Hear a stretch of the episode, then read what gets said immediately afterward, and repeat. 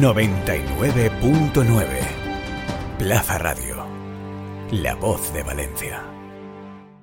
Invitada de excepción en Plaza Radio aquí en Forinvest, eh, tenemos con nosotros nada más y nada menos que Añés Noguera, consejera delegada de Libertad 7, otra de las pocas cotizadas en bolsa de toda la comunidad valenciana. Muy buenos días, Añés. Hola Luis, encantada de estar con vosotros. Placer recíproco y ya sabes que de las pocas cotizadas, de verdad, ¿eh? ¿qué hay que hacer? ¿Qué hay que hacer para que la gente se anime a salir a bolsa? Yo, mira, yo no paro de explicarlo, que al final no, no se pierde el control de la compañía y el ser una compañía cotizada da, yo creo que muchísimas eh, ventajas en el sentido del rigor, la institucionalización, la profesionalización en la gestión y en el gobierno de la empresa. Y yo creo que para los que eh, de verdad crean que quieren que tienen proyectos sostenibles a largo plazo y que quieren que sus empresas perduren todas las buenas prácticas de las empresas cotizadas las van a tener que poner en marcha. Luego la diferencia eh, no va a ser excesiva y al revés, vas a tener la ventaja de tener mayor visibilidad, de poder acudir al mercado en caso de que necesites dinero, como vais a hacer vosotros. Ediciones Plaza, por eso te lo preguntaba. Claro, claro, como vais a hacer vosotros próximamente. Yo la verdad es que creo que todos son ventajas y no pierdes el control de la compañía si no quieres. Si quieres, sí. Desde luego. Oye, eh, antes de que hablemos de Libertad 7, ¿qué te está pareciendo? Tú también eres una de las veteranas que vienes por aquí a Forinvest. ¿Qué te está pareciendo este año? Está súper Entre animado, tú y yo, ¿eh? ya me está sorprendiendo, porque acuérdate que la segunda, el segundo día siempre cae, pero chica. Sí, sí. eh, cuando he entrado esta mañana me ha parecido que había una animación aquí impresionante. ¿no? Y gente joven, y gente bien. joven. Sí, sí, sí, muy bien, muy bien. Todo made in Valencia, hecho en Valencia. Muy bien, muy bien. Eh, hay muchísima animación, yo creo que hay un montón de stands y se ve mucho interés en la mesa redonda en la que acabo de participar. Había un montón de gente y la Sí. verdad es que nos ha- me ha sorprendido. ¿eh? Cuéntanos, cuéntanos, ¿de qué se ha hablado en esa mesa de real estate? Sí, era una mesa redonda dedicada al sector inmobiliario, eh, cosa que eh, inicialmente parece un poco sorprendente en una feria financiera, pero bueno, también hay que tener en cuenta que la inversión inmobiliaria es un- una inversión evidente y un valor refugio en momentos de crisis como pueda ser ahora. Entonces, hemos hecho, la, la mesa estaba conformada por promotores locales, eh, fundamentalmente más una gran una de las grandes empresas eh, inmobiliarias españolas como es Neynor.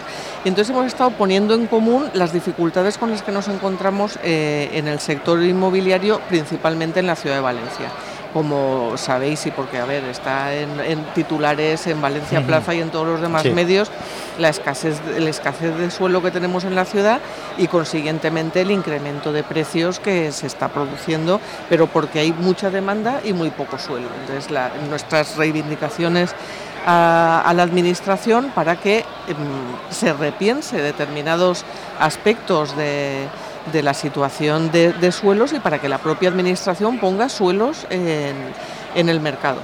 Em, luego creo que ha sido muy interesante toda la parte que hemos estado tratando sobre el, el incremento del coste de materiales y las dificultades con las que nos estamos encontrando Los ahora. colaterales de la guerra rusa. Eh, eh, bueno, yo creo que no es, no, eh, en parte es de la guerra de Ucrania, pero en parte ya venía de antes, ¿eh? o sea, venía del verdad. COVID y del colapso, yo, sobre todo del colapso de la fabricación en China y, de, y del... eh, el parón eh, del comercio mundial. Sí, exacto, y, y- y que no se, ha, no, no se ha normalizado aún el transporte marítimo y ahora encima están cerrados los puertos de Shanghái y de de Shanghái, Shenzhen, sí, sí, sí, que no nos damos cuenta del de el, el efecto de eh, ala de mariposa que tiene eso eh, en, la- en- en los costes de construcción, evidentemente. Pero fíjate, me estaba comentando que está, ahora se, se escucha lo de mucha demanda y poco suelo. Hace dos años era impensable, ¿no?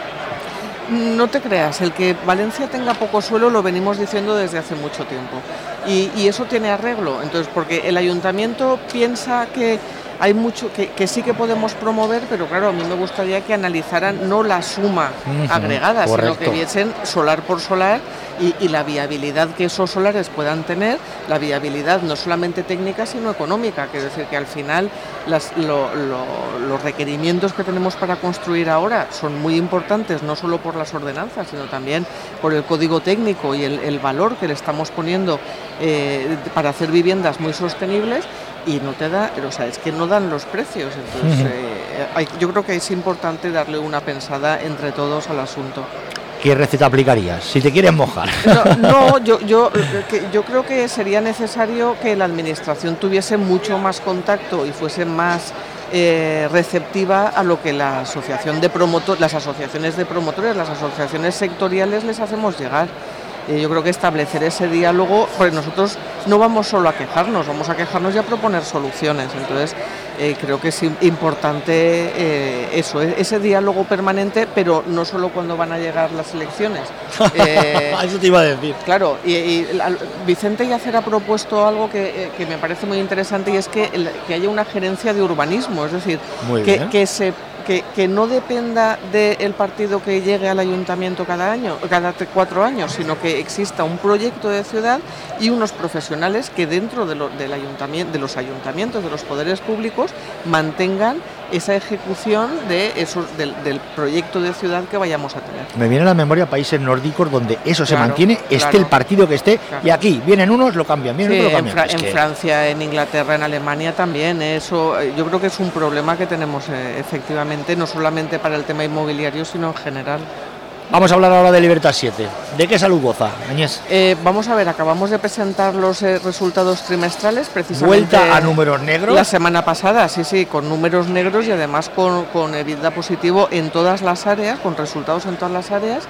Importante, porque sabes que el año pasado en la parte de turismo, el primer trimestre lo pasamos fatal, teníamos cerrados los hoteles, prácticamente hasta el final del mes de mayo lo teníamos cerrado y la verdad es que eso te, duele el corazón no solamente porque no estás... Impotencia, impotencia. Claro, exactamente, por pura impotencia y porque no estás generando nada, ni, sueldos, ni riqueza, ni, ni servicios, ni nada de nada. Entonces, el, primer trimestre eh, en turismo nos ha ido, la verdad es que relativamente bien.